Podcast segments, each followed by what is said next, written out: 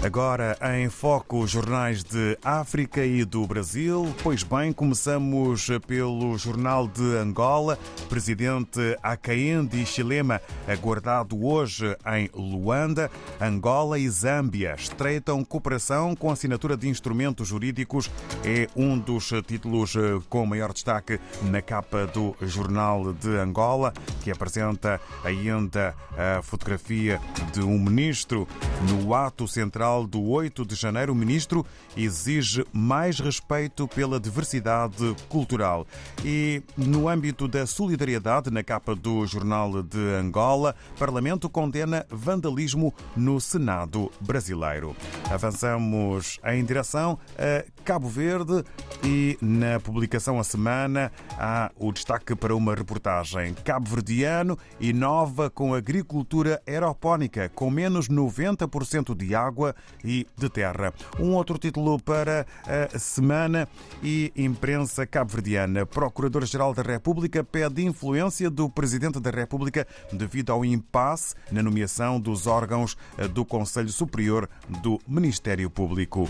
Por São Tomé e Príncipe, segundo a agência STP Press, Presidente da República condenou os atos dos pró-bolsonaristas contra as instituições democráticas em Brasília. E um outro título, decisão do Conselho de Ministros sobre o lançamento de concurso público internacional para a construção de uma nova aerogar. Na Guiné-Bissau, escreve em forma de título o Democrata que governo vai financiar 70% do processo eleitoral para legislativas e Presidente da República Sissoko pede fim de postos de controlo dentro do território.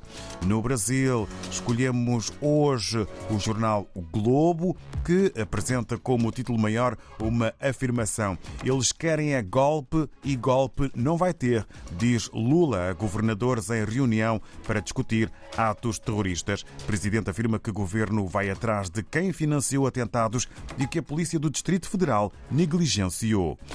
É um dos temas fortes para o Globo, que ainda titula sobre Roberto Dinamite, desaparecido. Velório do ídolo teve rivais, campeões do mundo, time do Vasco e muitos torcedores.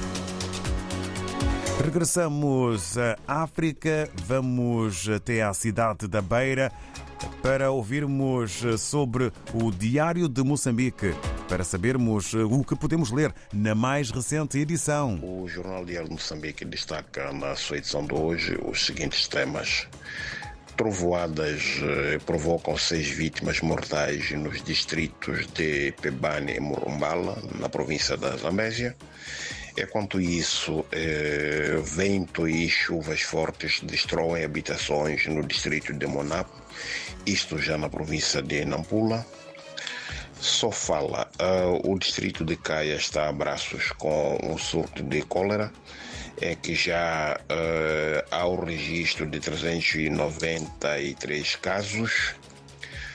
A ministra do Interior eh, confirma a detenção na África do Sul do suposto líder dos raptos que tem estado a ocorrer em Moçambique.